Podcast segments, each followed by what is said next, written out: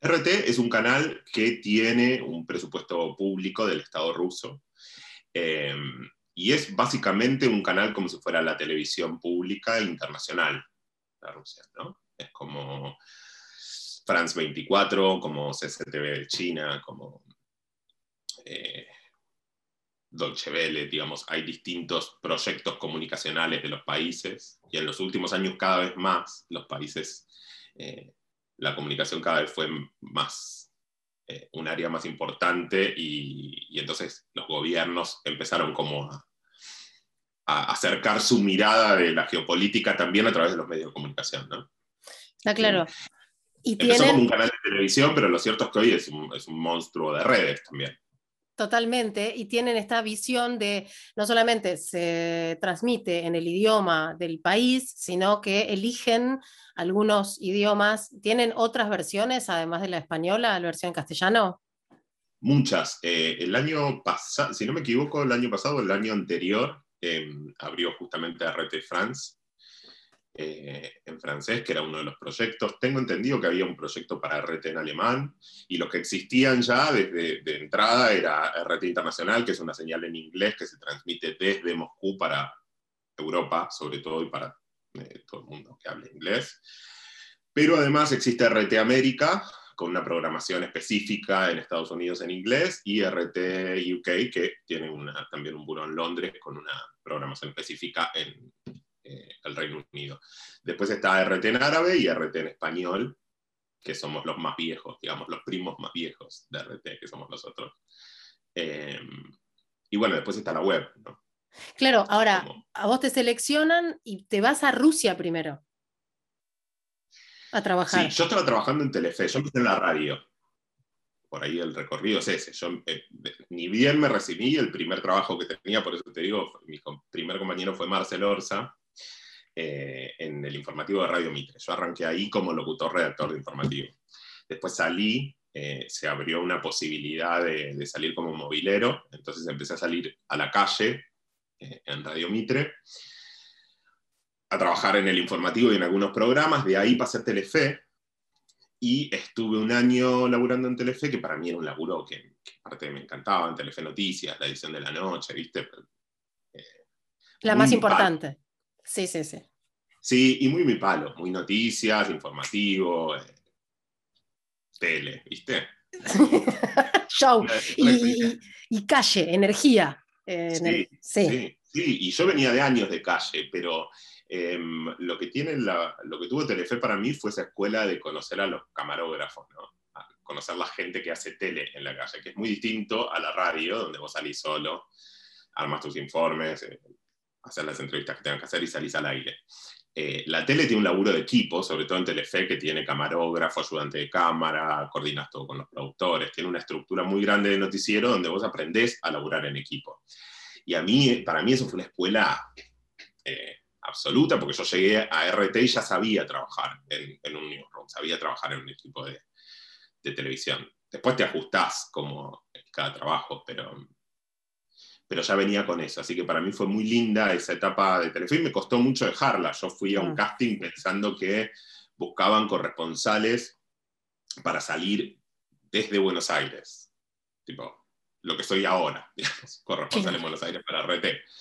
Pero en ese momento era para ir a Moscú y cuando me dijeron que era para ir a Moscú dije, yo de hecho estaba haciendo una nota en Telefe, el camarógrafo me acercó al lugar donde estaban haciendo el casting y cuando me dijeron eso, yo fue, bueno, muchas gracias, chao. ah, dijiste no. Tu primera reacción sí, fue no. no. Cuando me dijeron que era ir a Moscú, fue no. O sea, Moscú, no. el canal no estaba al aire tampoco. Imagínate que era también como, viste, era. Estaba el canal en inglés, pero era poco conocido entonces. Entonces, eh, yo había entrado a Telefe y para mí haber entrado a Telefe Noticias era la gloria, entonces tampoco sentía la necesidad de irme y demás. Pero ya después cuando empezamos a charlar eh, más y ellos me empezaron a explicar más la propuesta, yo tenía 26 años, eh, fue como, bueno, sí, esta hora nunca. Y un poco lo planteé eh, también a Rodolfo Barili, que, que era un, poco mi jefe directo y al que era gerente de programación en ese momento en el canal. les dije, eh, y, los dos de alguna manera me, alentaron. Me dijeron, bueno, mira, es algo que acá no, no, no es otra cosa. Es una experiencia de viajar por el mundo, de hacer otro tipo de periodismo que acá no se hace. Acá en Argentina estamos muy desconectados del periodismo internacional.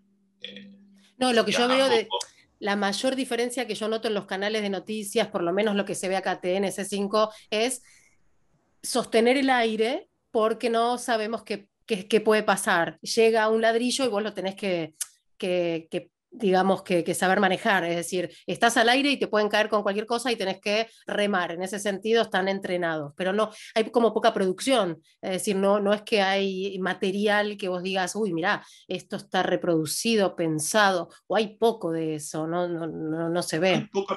sí, eh, hay poca producción y hay poca profundización del tema. Mm. eso es lo que pasa. O sea, el periodismo internacional, si vos de repente no viajaste nunca al país del que estás hablando, no conoces la situación de cerca y es muy difícil seguirla porque uno la sigue por los medios, en definitiva. Eh, entonces, hoy las redes te permiten tener un acercamiento mucho eh, más eh, profundo al conflicto, mucho más inmediato también, de actualización permanente de la información y demás, pero si no la si no lo vibraste de cerca, es difícil. Si no hiciste una cobertura internacional, es difícil porque no dejas de cubrirlo desde un estudio en Buenos Aires. Eh, y el viaje, eh, la experiencia del viaje y del roce con, otras culturas, con otros idiomas, con, con otros conflictos y con otras idiosincrasias, eh, te permiten alejarte un poco de, ese análisis que en definitiva siempre es argentino, ¿no? Nosotros tenemos un análisis muy argentino de lo que pasa en todo el mundo, lo, Llegás a Moscú, llegás a Moscú y supongo que te está esperando alguien eh, con un cartelito que dice Ignacio Jubilla. ¿Cómo fue eh, sí, estaba esperando en ese momento un periodista de, La Nación que estaba trabajando ahí como corrector de estilo, Rubén Guillemino. No sé si seguirá trabajando.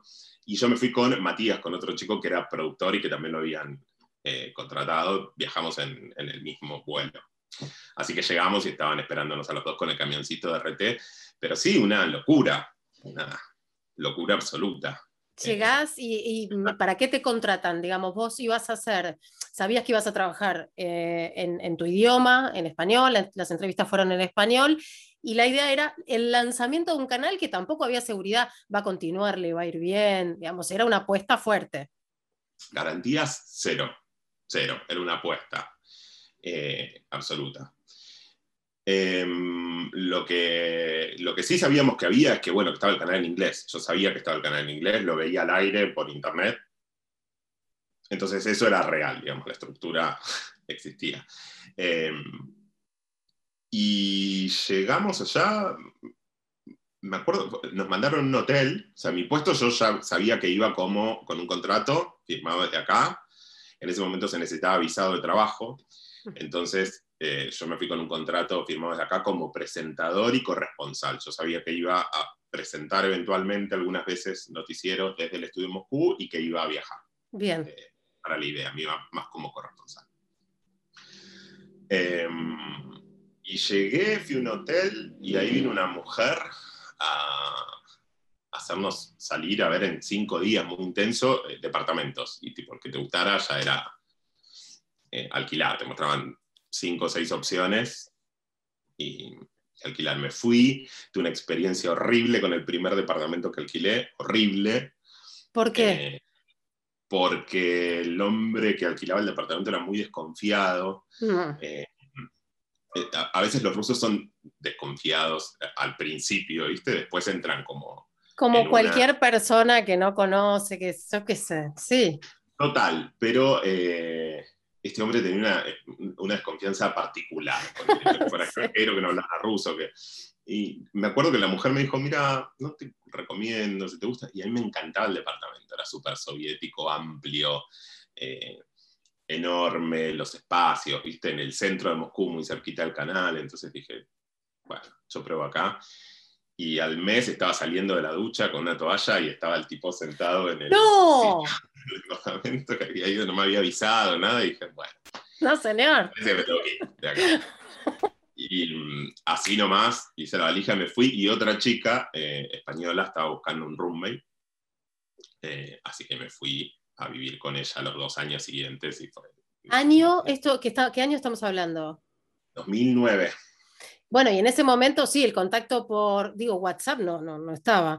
Eh, ¿Cómo era el contacto con la familia, con la gente que estaba acá, que quería saber de vos? ¿Dónde está Nacho? ¿A dónde se fue? ¿Estará bien? ¿Sabes qué? Yo siempre digo que me pasó algo como esos años como muy de película. Fue realmente como muy una película. Yo como que lo veo, viste, eh, muy objetivado y, y es como una vida aparte que viví yo realmente no me acuerdo, yo me fui acá sin redes sociales. Claro. Yo no tenía Facebook, no tenía nada. Me abrí Facebook justamente para comunicarme eh, con la gente, para no perder los contactos de laburo. Yo tenía mucho cagazo también de irme y, y que no funcionara, volver, y, y, bueno, ¿y qué hacía? No? Tenía que empezar de cero. Entonces era como no perder esa red que me había costado tanto armar en los medios acá. ¿Restricciones de tipo, mm, de tipo de comunicación, de redes, hay en Rusia? Es decir, vos podés usar todas las redes. No, ah. absolutamente todas, no, no, había ningún problema, pero el tema es que no estaba como ahora. No, no tal cual. WhatsApp ni hablar. Eh, yo sí llamaba por teléfono, eso era, llamaba por teléfono, mandaba mails y Facebook. Lo que pasa es que en mi familia nadie tenía Facebook, o sea que solo lo usaba para mis amigos en Buenos Aires, acá nadie. Eh, primera noticia que te acordás como que hayas... Acompañando las redes así. Eh, porque está bien, entiendo lo que decís de no tener mucha noción del día a día, pero, al, o sea que tenés, recuerdo sí, de la presentación ante cámara, ¿eso duró mucho? El, eh, ¿Vos como presentador de noticias en el piso o enseguida ya te mandaban a hacer, a hacer la calle, a viajar? No, fue, creo que hasta en eso fui afortunado. Yo eh, arranqué a trabajar, había cuatro presentadores, cuatro turnos y cuatro presentadores solamente que ya estaban contratados. Eh, entonces yo era como un presentador pivot. ¿Viste? Yo cubría semanas y demás, pero yo arranqué directamente como eh, corresponsal. Entonces, ni bien llegué, uno de los primeros viajes, que me recordó Facebook hace, hace muy poco, fue muy loco, que me impactó mucho fue, me mandaron a San Petersburgo porque era el 9 de mayo, el día de la, la victoria en la Segunda Guerra Mundial, que ellos le llaman la Gran Guerra Patria, eh, y es un festejo muy grande, ¿no? Del pueblo ruso contra el nazismo.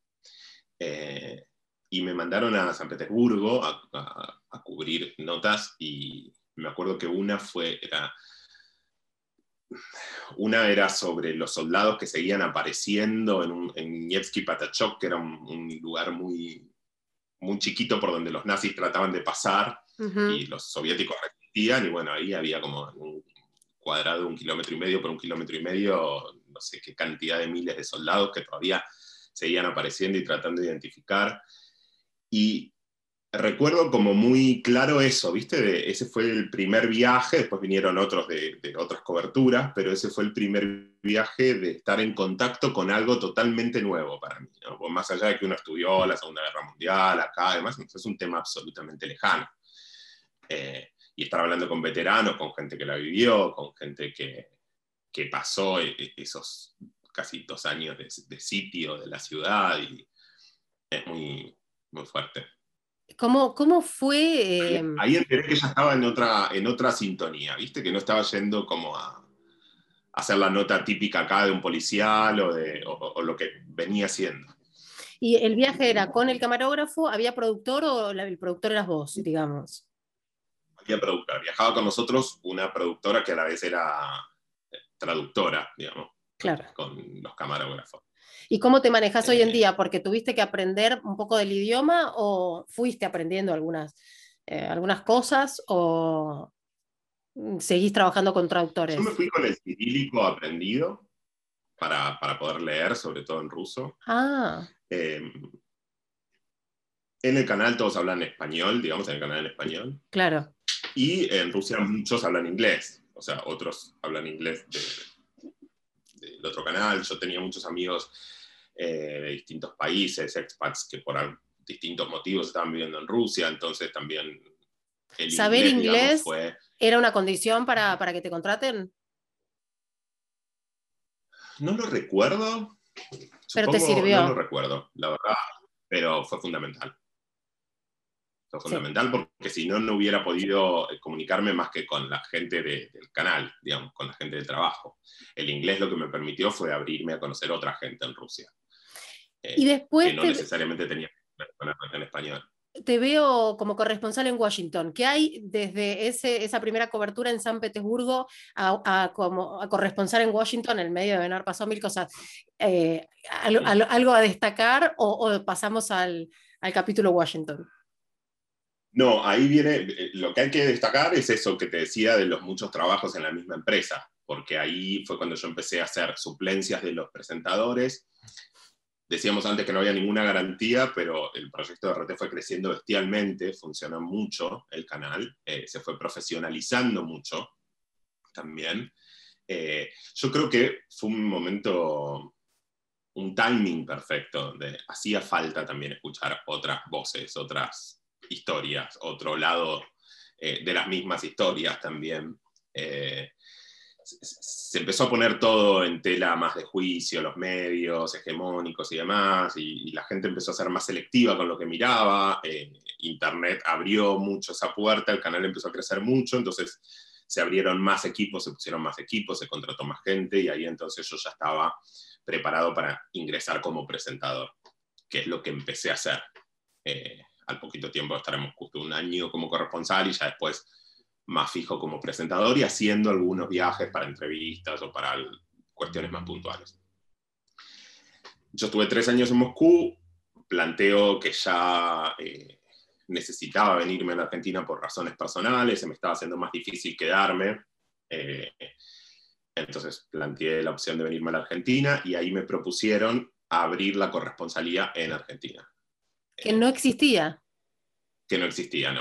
Ah, en ese momento no existía. Eh, con um, personas que conocía. Eh, un proyecto copado, era seguir en el canal, seguir trabajando con la misma gente a distancia y haciendo un trabajo de corresponsalía que también es fascinante. El, trabajo de corresponsalía de, un buró en, un país determinado, ¿no? Porque, porque también lo que cubrís tiene que ver con lo internacional. La mirada de, de, afuera, desde afuera. Que nosotros cubrimos, claro, siempre tiene que ver con el impacto que eso puede tener a nivel regional o internacional. Entonces también era para mí un desafío, era viajar por la Argentina, que era algo que yo no había hecho. Eh, había viajado mucho y, conocía re poco de la Argentina y de la región también. Entonces fue esa posibilidad de viajar mucho por acá. ¿Y cómo, son, cómo es la selección? claro, de las noticias, digo. Tiene una corresponsalía cualquier canal con esta estructura. Ellos tienen, o sea, el, el, newsroom, está en Moscú, ellos tienen una estructura muy grande, los equipos, eh, los productores y los coordinadores van delineando, bueno, qué pasa hoy en el mundo, eh, y de los, las distintas corresponsalías que habemos, que son España, Venezuela, Miami, Washington, eh, Cuba, México, van diciendo, bueno, a ver, ¿qué está pasando? ¿Qué se puede contar hoy de la Argentina? Y vamos específicamente a, eso. Y después hay material, por supuesto, de parrilla que vamos grabando y, temas, historias que pueden ser interesantes y atemporales. Eh, pero bueno, básicamente estuve dos años acá abriendo la corresponsalía y me ofrecieron ir a abrir la corresponsalía en Washington, que no estaba. Eh, Casablanca, que eso ya era también como wow. otro desafío nuevo.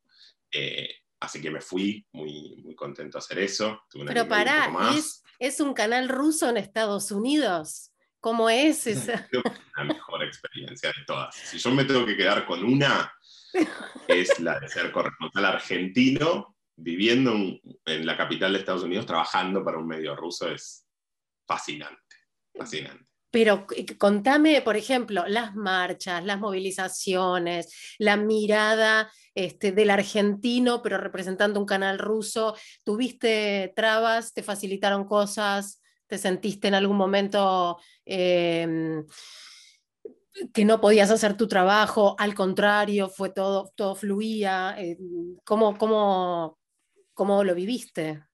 No, no poder hacer mi trabajo, no. Eh, sí experimenté la, rusofobia ¿no? que existe en, muchos casos. O sea, hablar de RT como, bueno, es un medio de propaganda eh, rusa, solamente, y, este tipo de, prejuicios tan absurdos que eh, la gente no suele tenerlos cuando mira CNN o cuando mira Fox, lo cual es ridículo, insisto, a mí me tocó la época de Obama al principio, en la primera cobertura, eh, la, primera vez que fui a trabajar a Estados Unidos, después el segundo periodo más largo me tocó Trump, eh, muy distinto. Eh, pero no, no hubo trabas en, el ejercicio del trabajo, la verdad es que no hubo trabas. RT América también tiene sus propios estudios, es una empresa que está muy, muy bien establecida, dos cuadras de la Casa Blanca, con lo cual era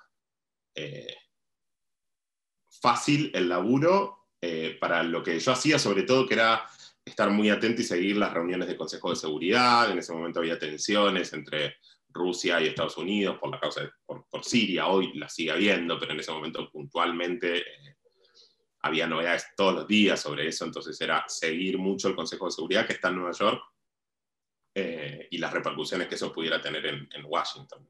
Pero por ejemplo, hacía tanto cobertura de Casa Blanca o de Claro, lo que te iba a preguntar, los maltratos o los destratos o las cero conferencias de prensa de Trump, eh, eso no lo has vivido eh, en carne propia, digamos. No. No.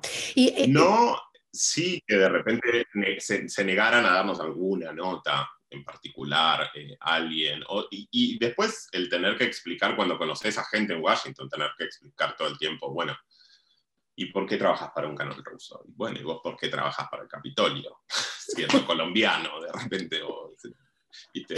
Contame, por favor, de la entrevista. asunción. Eh, perdón, te interrumpí, de la entrevista con Lula esa experiencia, porque eso sí, eh, digamos, hay cosas que también yo veo plasmadas en tus redes que van más eh, desde lo personal, ¿no? Como que me da la sensación que esa fue una experiencia que te atravesó mucho más allá de lo profesional, digamos que eh, cuando lo plasmas de cierta manera, con algún texto muy sentido en tus redes, digo, ah, bueno, esto me parece que a Nacho lo, lo movilizó. todo lo que veas en mis redes tiene que ver con lo personal. Yo tengo redes claro. claro. Tengo Twitter, pero no, no, no lo utilizo mucho. Eh, y el resto tengo Facebook, Instagram, pero tengo... No es, no es un búnker, pero sí, lo tengo muy filtrado, ¿viste? Entiendo. Tengo mucho miedo a veces a, dejarme ir y vivir mucho. me, me da mucho vértigo la cuestión de las redes abiertas hecha esa digresión, eh, fue maravilloso. Fue una, fue una entrevista que nosotros buscábamos mucho, la de Lula, y sobre todo creo que em, fue personal por, todo, por toda esta historia que estamos contando. Digamos, Lula se convirtió en presidente en el 2003, nosotros nos recibíamos en 2003.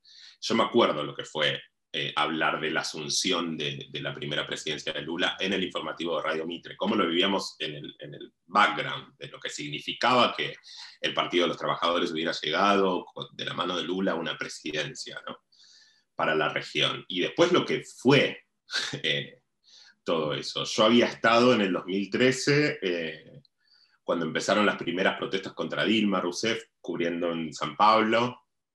Fue un muy heavy que fue la puerta de entrada a todo lo que después pasó en Brasil eh, y a una, una, época muy violenta, sobre todo, y, muy violenta para con la política, ¿no? Y, para con ese proceso que había sido tan eh, revolucionario y, que tenía tantos adeptos. De repente había tanto enojo de la sociedad brasileña con el PT, con Dilma, con Lula. Fue, entonces a mí un poco me obsesionaba la figura de Lula eh, para, poder entrevistarlo y para poder tratar de entender qué pasó en el medio para que ese tipo estuviera en la cárcel. Eh, Dilma depuesta y, y, esa situación judicial totalmente eh, armada, absurda, era realmente una, obsesión. Lo veníamos buscando hace mucho, no, no hablaba tanto, evidentemente ya ahí, para cuando nos dio la entrevista, él empezó a, entender que había posibilidades, que había chances de, que estuviera cerca de la libertad y que, y que entonces su carrera política iba a seguir, como definitivamente ahora se supone que va a pasar. Y yo entonces me sentí eh, en lo personal, mucho más preparado para hacer esa entrevista que otras, que, por ejemplo la entrevista a Cristina en su momento.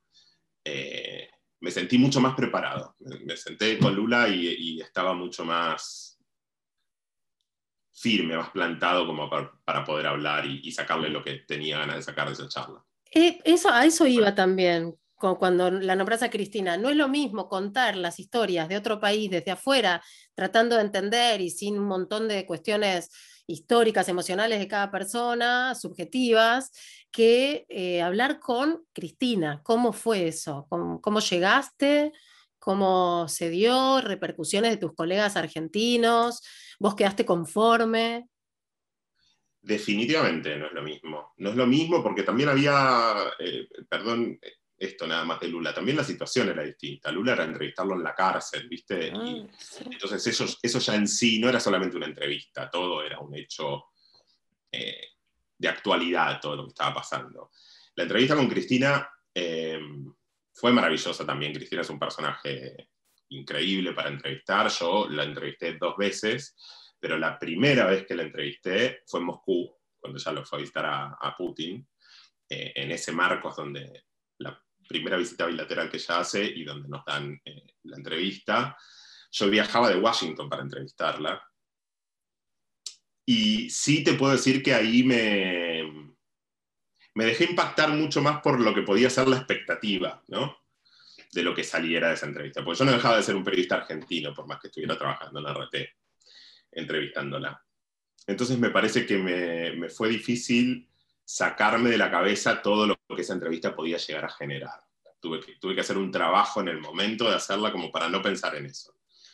Em, y bueno, nada, Ahora, el canal elige a un periodista argentino para entrevistar a una presidenta en ese momento argentina, ¿no? Ahí también hay una decisión, porque repito que me, interesa la visión que tienen de afuera, eh, de los conflictos, de las situaciones, de, de, lo que sucede adentro de un país, que lo que vos mismo podés contar. Evidentemente el canal quería, te quería a vos, por eso de hecho viajaste para hacer la entrevista, por ejemplo, la primera, ¿no?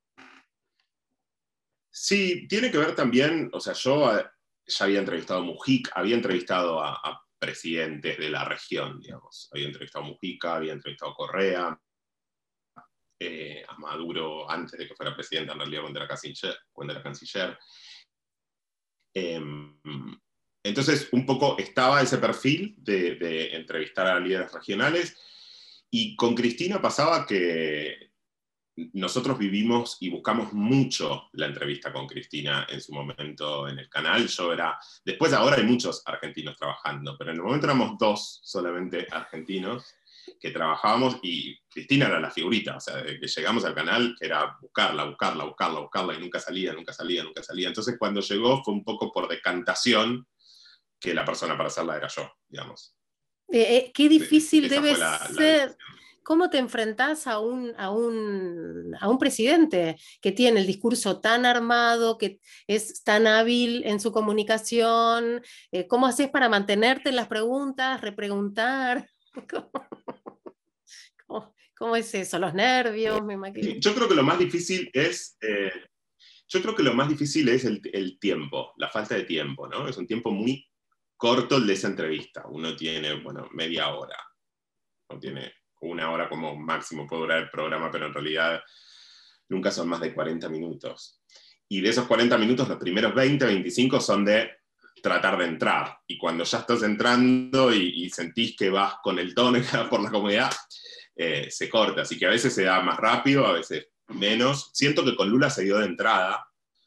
Eh, siento que con Lula se dio de entrada. Siento que con Cristina se tardó un poquito más en llegar a ese punto, pero después creo que, que que. Son personajes que también, no tanto en el caso de Lula, más en el caso de Cristina, eh, tienen una relación muy particular con la prensa, muy a la defensiva.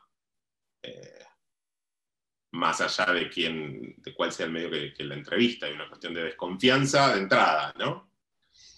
Eh, Lo cual a ver, también es, tu trabajo eh, hacer esas preguntas y medio estar, tomar la distancia. Está medio desdibujado también hoy el, rol del periodista. Vos te definís como un periodista, eh, comunicador, ¿cómo, te, ¿cómo te definís? A mí me cuesta definirme como nada. A mí me hace ruido cuando me dicen feliz día del locutor, me hace ruido cuando me dicen feliz día del periodista. No hay un día del comunicador y esa es la el lugar en el que yo me siento más cómodo, más identificado. Si yo me tuviera que, definir, eh, me, defino como un comunicador. Yo no sé si te acordás cuando hacíamos, cuando estudiábamos juntos, que teníamos eh, esa materia con Karina Tarnovsky, que era Expresión corporal. La expresión corporal, y nos decían, bueno, vayan a los juegos de infancia. Claro, pero nos hicieron una un ejercicio de ir a los juegos de la infancia y ver a qué jugábamos, si había algo que estuviera relacionado.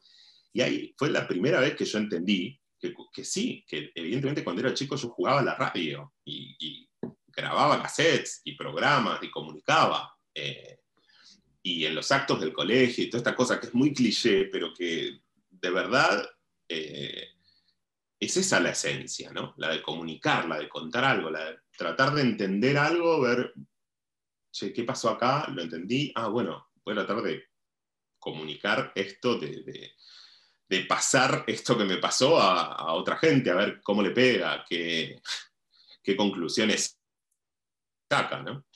Eh, de la época de Washington era un, digamos, era el tiempo acotado para armar la corresponsalía y después volver, o vos decidiste volver a Buenos Aires?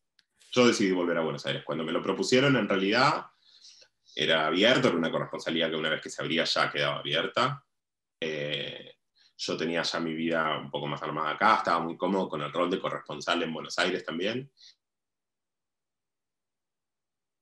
Y no quería extender esa experiencia mucho tiempo más. A mí, tengo que decir, también me costó mucho vivir en Estados Unidos. así como te digo que me adapté muy fácil eh, en Rusia, o no sé si muy fácil, pero que me terminé adaptando, eh, Estados Unidos me costó más, sobre todo Washington. Es una ciudad muy, cuadrada, en algún sentido, es la capital política del país, es mucho, hay mucho networking, mucha gente que trabaja para todo el mundo, ahí trabaja para organismos eh, internacionales, para organismos multilaterales, eh, para alguna de las dependencias de, del Estado, entonces es difícil, es un poco como vivir en Brasilia, supongo. Hmm, claro. Bajándolo al nivel latinoamericano, ¿no? ¿Te vacunaste? ¿Dónde te vacunaste? ¿Con qué? Imagino que con la Sputnik. Nos vacunaron con la Sputnik. Em, nos, vacunó el Estado ruso con la Sputnik, eh, con, una partida de vacunas que no eran parte, por supuesto no son parte de las que compró la Argentina, sino con vacunas que mandó Rusia a la embajada para vacunar a gente que esté trabajando en empresas eh, rusas. ¿Y se modificó de algún modo tu trabajo durante la pandemia? Sí. ¿El de quién no? Sí. ¿Qué trabajo no se modificó con la pandemia? Sí, sí, absolutamente. Bueno, a mí la pandemia me agarró en Estados Unidos y fue, era como un poco el apocalipsis porque yo también había ido a hacer una suplencia por un tiempo y me tuve que quedar y no se sabía qué pasaba. Era raro, yo no podía volver a la Argentina, no había vuelos eh, en ese momento. Y empezamos en principio a esto del trabajo remoto, después eh, empezamos a, ir divididos en grupos al estudio, como para no cruzarnos y disminuir las posibilidades de contagio. Y ya después me vine acá a la Argentina y estaba la cuarentena acá. Así que eh, fue duro. Pero vos pensás que en Washington, cuando yo llegué, yo me fui en febrero, la última vez del 2020, a cubrir eh, llegué y el tema era la, campaña presidencial en Estados Unidos, el supermartes y toda esta cosa, si era Biden, si era Bernie Sanders, la campaña demócrata, quién iba a enfrentar a Trump, si el Partido Demócrata iba a poder ganar las elecciones, era eso.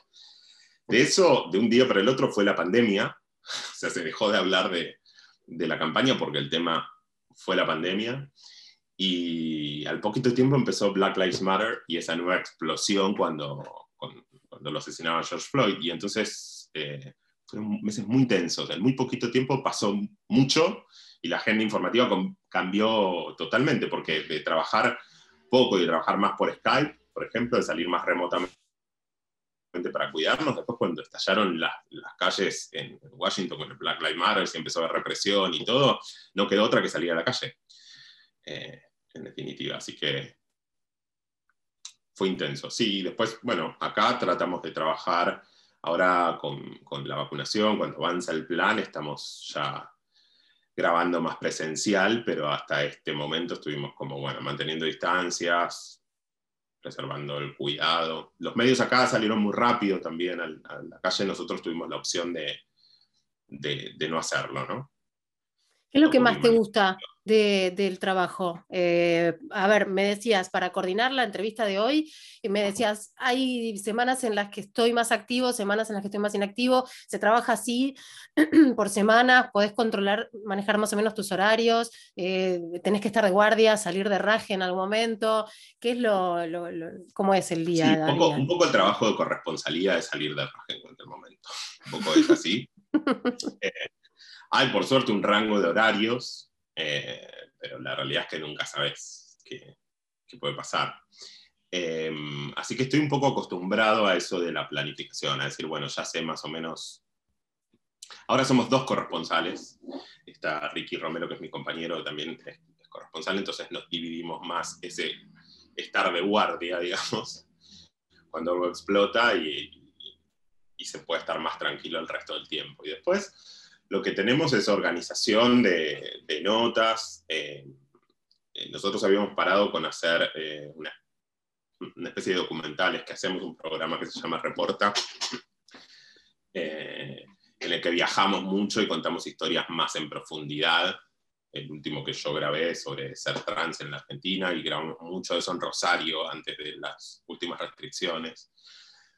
Así que me organizo de, esa manera, tratando de primero sacar como los viajes, de cerrarme esa agenda, decir, bueno, esta nota va tal día, esta semana, eh, en estos horarios, y después estar más pendiente de la actualidad.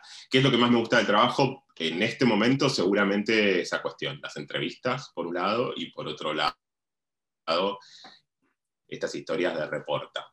Sí, eso es lo que te quería preguntar. A veces, eh, bueno, me gusta todo es muy difícil. Mm. Para cerrar, te quería preguntar. Para Perdón, te corté.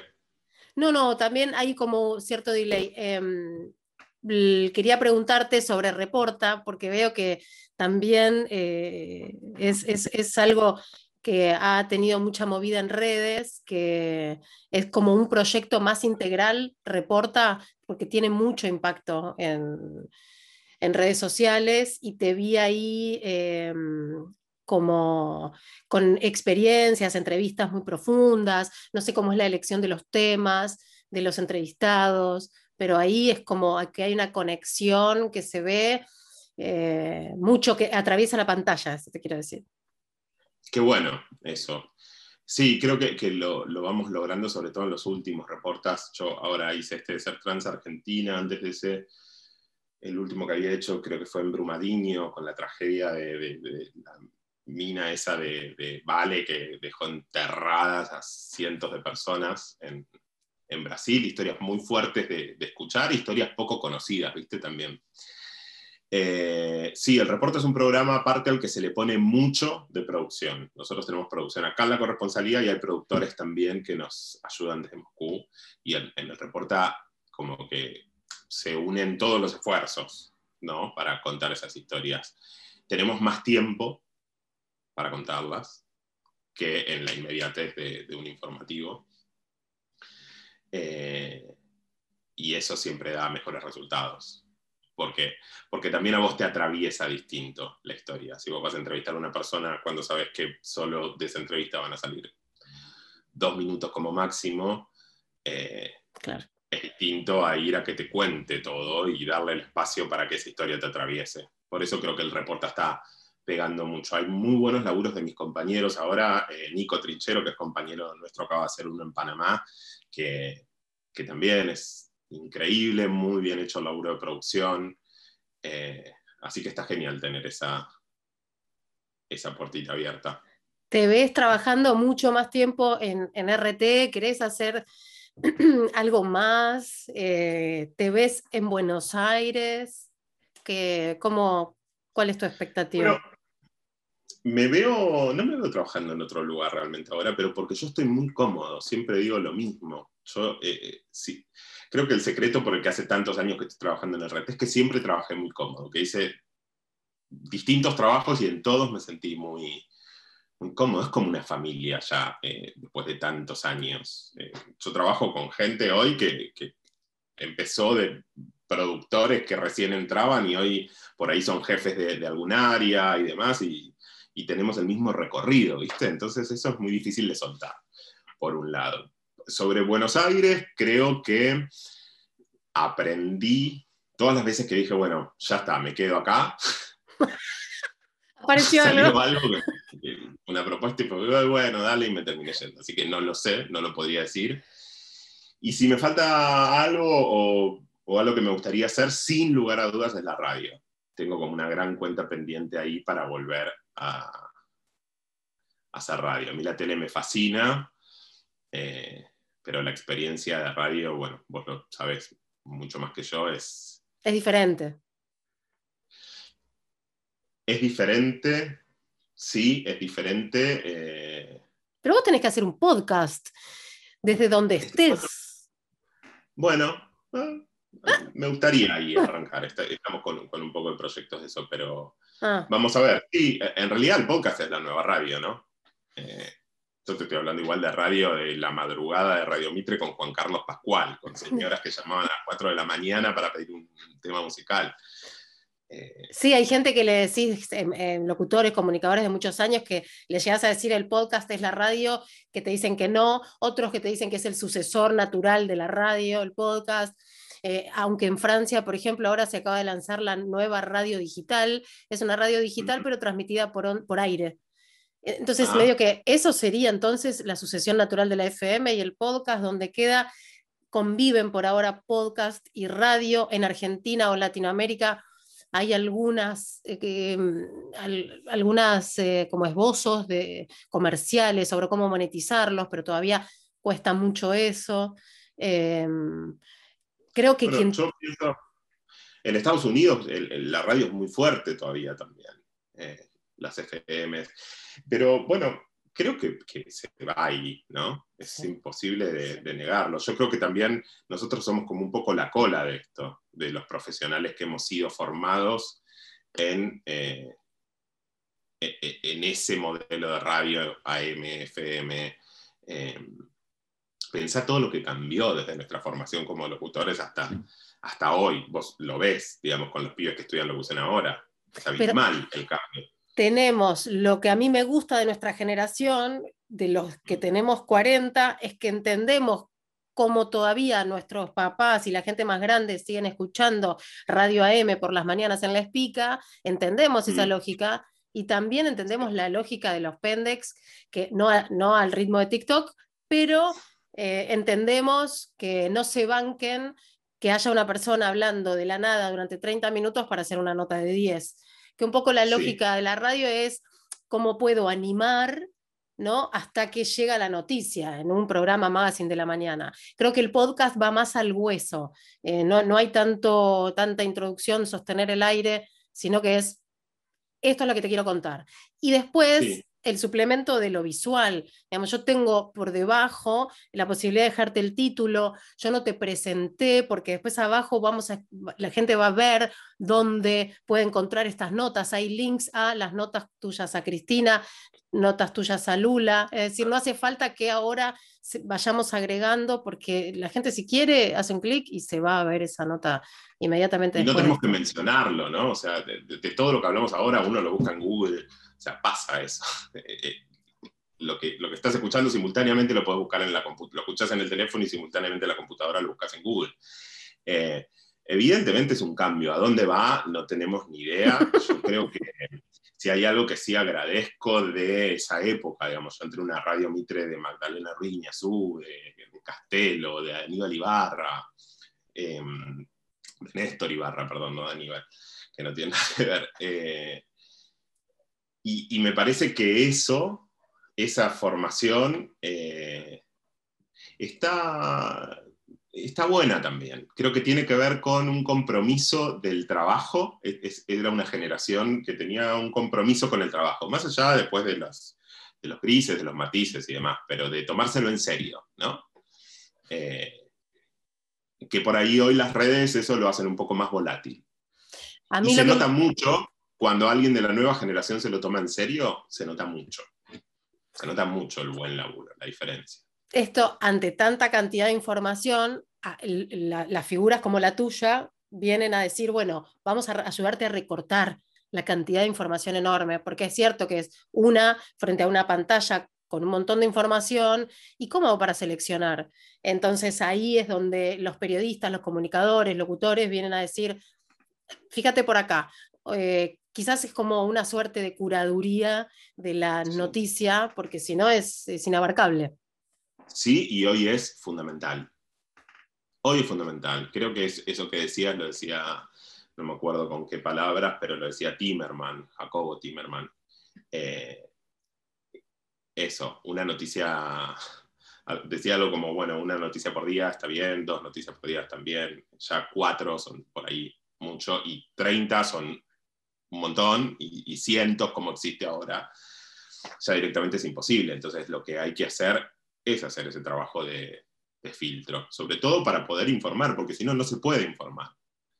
Si estás derivándote todo el tiempo por la tangente, es muy difícil, ¿viste? Eh, generar la atención de la gente para decir, che, mira, lo que está pasando y lo que es importante de lo que pasa es esto, porque esto es lo que define eh, el resto del juego. Te agradezco, pero no sabes lo que agradezco, el tiempo, la buena onda, la predisposición. Em, estás visitando ahora a tu familia, te hiciste el paréntesis para hablar. Mil gracias, mil gracias, en serio, súper rico. Eh, me quedaría hablando más, pero es como te había prometido que iba a ser corto. Eh, a los que están escuchando, mirando, la recomendación es busquen el laburo de Nacho, si es que no lo tienen ahí de fondo ya sonando en, el canal, eh, porque no es... no puteen en las redes.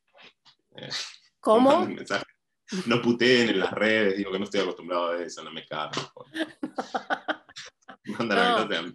Muy, muy moderado. no, yo te agradezco yo a vos, eh, te lo dije el otro día, para mí es un placer personal, eh, es esto también, el placer personal, digo, nosotros tuvimos caminos como re diferentes en la carrera y eh, todo este tiempo, pero siempre es un placer encontrarte y, y, charlar de esto y sé que cuando nos sentemos a tomar un café post pandemia también va, va a ser una linda charla, así que gracias. Gracias, mil gracias.